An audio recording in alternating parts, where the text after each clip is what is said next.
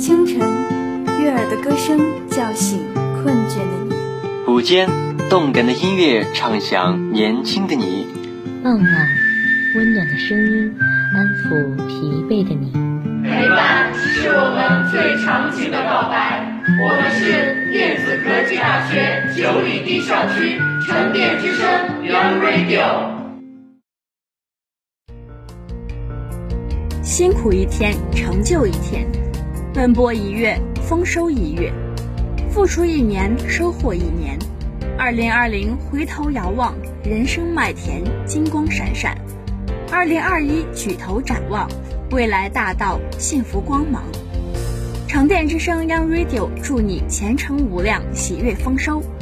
各位听众朋友们，大家好，欢迎大家准时与我们相约在长电之声 Young Radio。我是主播周乐，我是主播贺润涛。今天是二零二零年十二月七日，星期一。下面就今天的晨练新闻。欢迎收听今天的晨练新闻。今天新闻的主要内容有。习近平接见全军思想政治教育工作会议代表。伊朗核科学家遇刺冲击中东局势。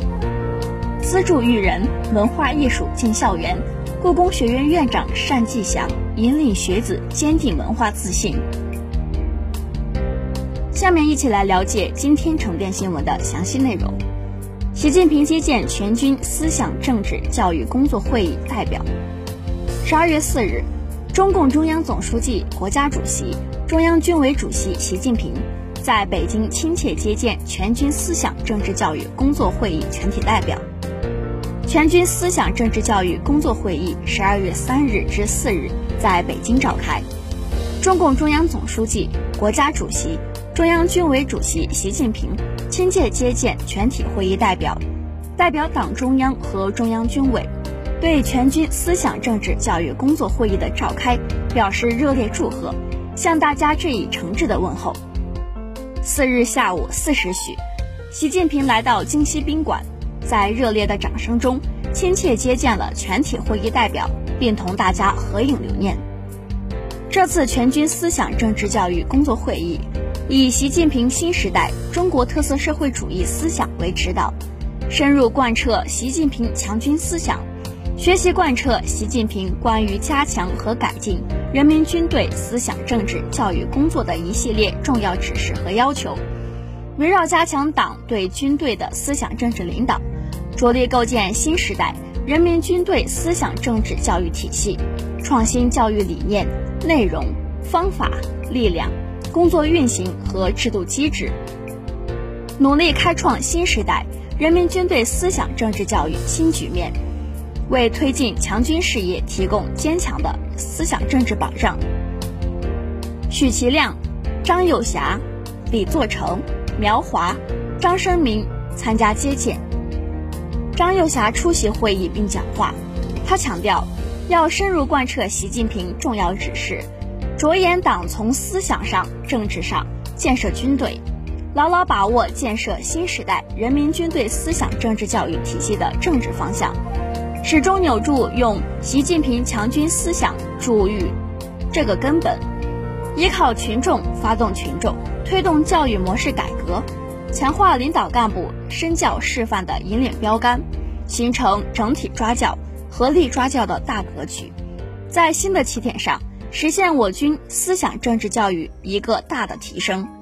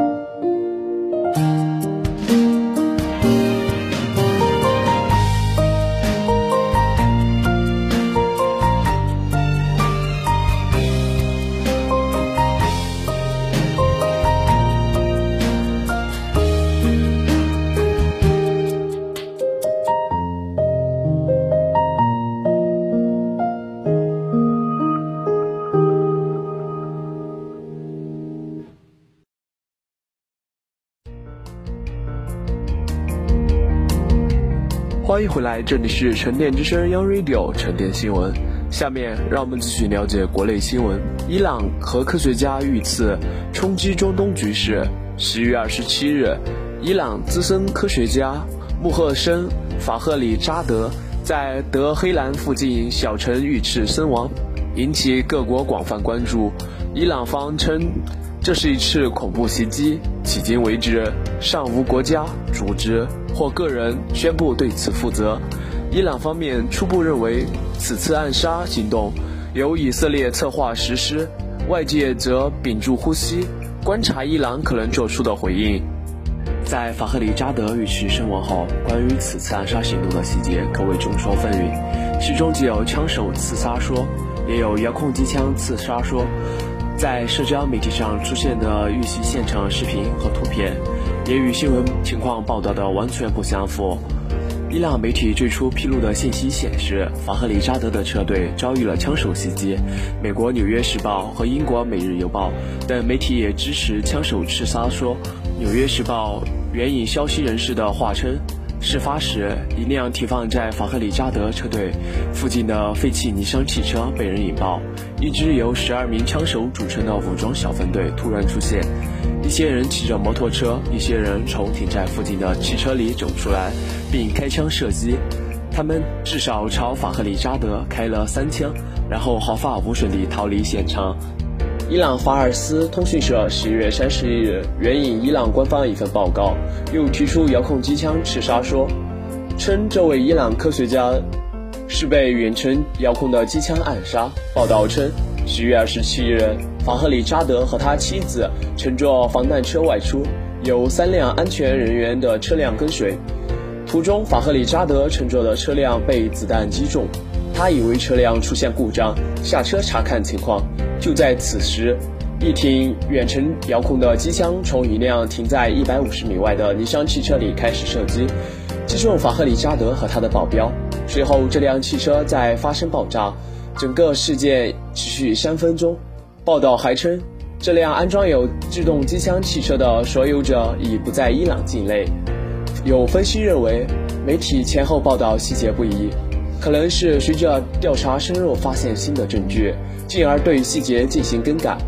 也不排除在调查期间，伊朗有意释放一些错误信息，迷惑杀手的可能。据专家分析。即便能够解决远程遥控机枪精确打击目标运动这些类技术问题，仅靠一辆汽车上的遥控机枪顺利完成此次暗杀袭击的可能性也较小。伊朗各界认为，执行此次暗杀行动仅靠伊朗内部的势力难以实现，这背后应该有伊朗以外的国家或国家集团支持。被怀疑的对象首先指向以色列。伊朗常驻联合国代表马吉德·塔赫特·拉万西十一月二十七日致信联合国秘书长和安理会当月轮值主席，称有重大迹象显示以色列对此负有责任。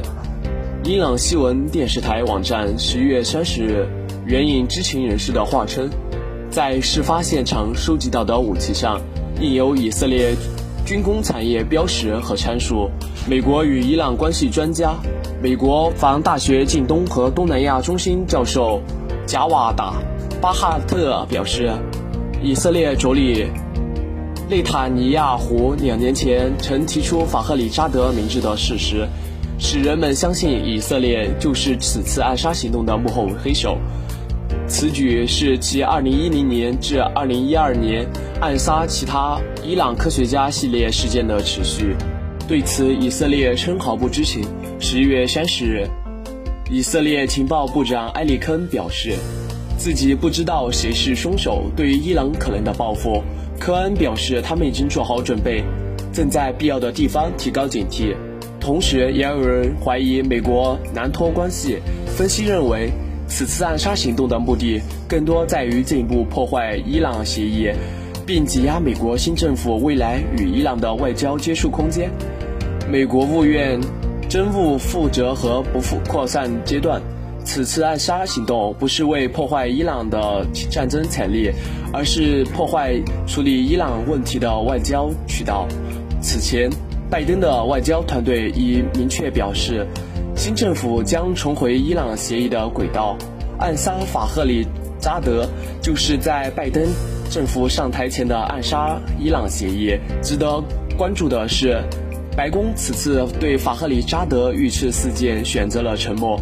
美国多名官员极力撇清关系，但其中在中东的一系列举动耐人寻味。据路透社十月三十日报道，特朗普的女婿、白宫高级顾问库舍纳本周将率团队前往沙特阿拉伯和卡塔尔举行会谈。此前一天，美军尼米兹号航母战斗群已返回波斯湾地区，这被认为美国的预防性措施。由于法赫里扎德是伊朗国防部研究和创新机构负责人。此次暗杀又是在伊朗境内发生，令伊朗举国上下十分愤怒。伊朗最高领导人哈梅内伊十月二十八日称，伊朗的首要任务是对于行凶者和下令暗杀的人给予明确的惩罚。分析人士指出，如果伊朗掌握确凿证据，证明此次暗杀与境外某国或国家集团有关，或许会采取军事打击方法给予报复。其报复规模和方式可能与今年伊斯兰革命卫队圣城旅指挥官舒莱曼尼遭遇美国无人机袭击身亡后的报复行动相当。当时，伊朗向美国在中东的几处基地发射导弹，破坏了一些设施，未造成人员伤亡。此外，就在法赫里扎德遇刺后不到两天，伊朗会议便通过。解除制裁战略措施法案，提出将浓缩铀丰富度提升至百分之二十或更高水平。可以说，某种程度上，舒莱曼尼和法赫里萨德遇刺都起到了刺激伊朗提出相关核政策的催化剂作用。多数观点认为，伊朗不希望卷入大规模战争。在当下美国国内内权交接的敏感时期。伊朗应该会尽量降低触发直接冲突的风险。可以肯定的是，这一事件将伊朗的问题前景、美伊关系走向和中东局势变化带来新的影响。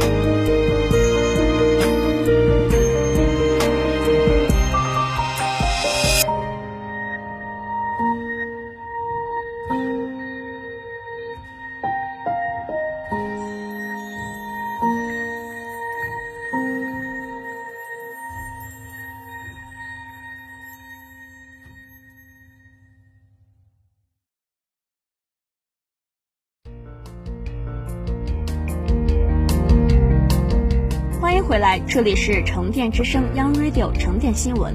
下面让我们继续了解国内新闻。资助育人，文化艺术进校园。故宫学院院长单霁翔引领学子坚定文化自信。十二月一日，资助育人，文化艺术进校园。二零二零故宫系列活动，电子科技大学专场在清水河校区图书馆求实厅举行。故宫学院院长、故宫博物院前院长单霁翔，校党委副书记申小荣，中国银行四川省分行资深业务经理杨勇出席活动。中行成都锦江支行、学校大学生文化素质教育中心、学生资助管理中心相关负责人参加活动。申小荣代表学校向单霁翔院长和中国银行的嘉宾表示欢迎，感谢单院长对成电的厚爱，为学校人才培养和文化育人工作付出的努力，感谢中行一直以来对学校资助工作的大力支持。杨勇回忆了自己从事国家助学贷款工作的经历和感受，向多年以来信任和支持中行发展的老师和同学们表示感谢，同时表达了对资助育人工作的信心。单霁翔以“坚定文化自信，做文化忠厚的守望者”为主题，为成电师生讲述了一名中华优秀传统文化守望者的心理历程。并带领大家感受了六百年故宫的魅力。这是单霁翔第三次走进电子科大，他首先回忆了自己对四川的深刻记忆。二零零八年，我三十四次到四川，其中二十九次是参加抗震救灾，抢救因地震而损坏的珍贵文物。他还介绍了中国文化遗产标志的诞生过程，图案就是源自于。成都金沙遗址出土的太阳神鸟标志。在讲座中，单霁翔分享了自己从2012年担任故宫博物院院长以来实施的系列改革措施。这些措施最终让拥有六百年历史的故宫焕发出勃勃生机。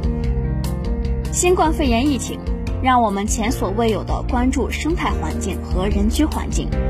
单霁翔认为，在城市化进程中，我们要更加注重环境的保护，更加注重中华传统优秀的传承，这样才能建造更加美好的家园。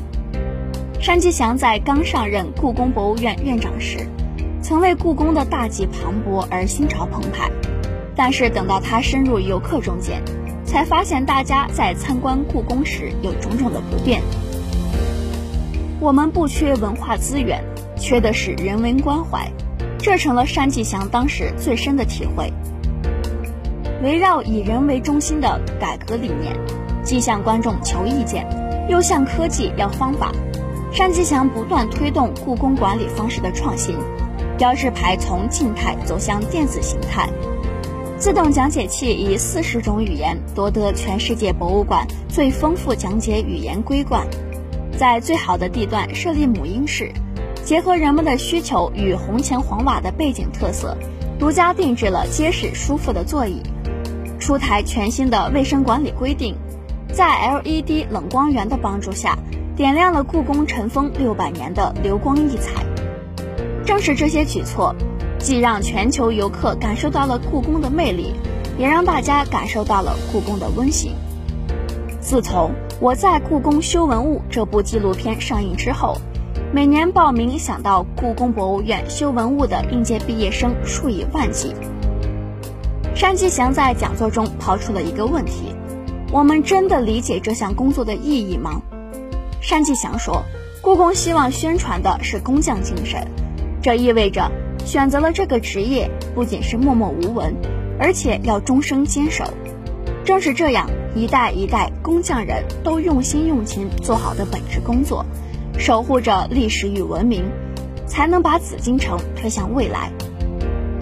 单霁翔介绍说，随着时代的发展，对文物的修缮仅靠传统技艺已经远远的不够了。由于文物本身生命历程的限制，为了在修复的过程中最大限度地保护他们身上的历史信息，故宫引入了现代的技术与仪器，还成立了人类历史上第一个文物医院。与世界各大博物馆、至多三十到四十名文物修复员来比，故宫文物医院汇聚了两百余名文物医生，在过去四年里，培养了来自三十七个国家的上百名文物修复专家，为人类共同的文化遗产保护做出了卓越贡献。单霁翔说：“故宫的目标是希望能成为亿万级的博物馆。”这必须借助于互联网技术和数字技术，让大家可以足不出户赏故宫。从加大对国内外网站的建设，到能够在网站上公布所有藏品；从系列公众号到 APP 建设的独一无二的故宫文创，故宫每一步都走得深思熟虑且独具匠心，无愧于媒体给出的评价：故宫出品必为精品。今年是紫禁城建成六百周年，我们经过努力，已经把壮美的紫禁城完美的交给了下一个六百年。单霁翔最后感慨道：“在与同学们交流互动环节，针对大一新生提出的如何看待时代发展与文化传承的问题，单霁翔表示，今天无论是任何一个科学技术，都有传统文化应该能滋润的土壤。”任何一个领域都不能不掌握我们的文化，有文化的情怀才能有新的、更好的创造。为深入贯彻落实习近平总书记在决战决胜脱贫攻坚座谈会上的重要讲话精神，助力打赢教育脱贫攻坚的总攻战，全国学生资助管理中心联合中国银行、故宫博物院主办“资助育人，文化艺术进校园 ”2020 故宫系列活动。通过活动，增强家庭经济困难学生对中华民族的认同感和文化自信，助力他们成长成才。本次资助育人文化艺术进校园，电子科技大学由学校党委工作部、大学生文化素质教育中心、中国银行四川省分行、中国银行锦江支行承办。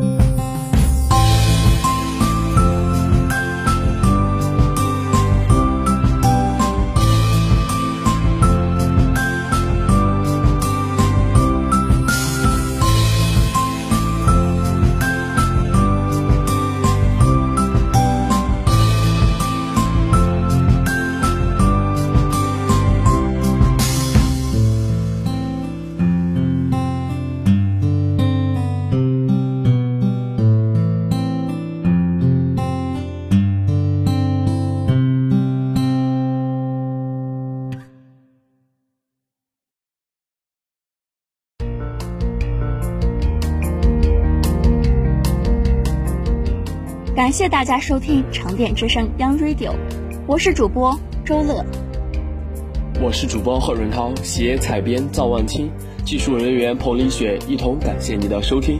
以上是今天节目的全部内容。同时，欢迎广大朋友通过电子科技大学九里堤校区广播站官方 QQ 号二六五七八二九二四一参与点歌环节。下周一的同一时间，我们不见不散。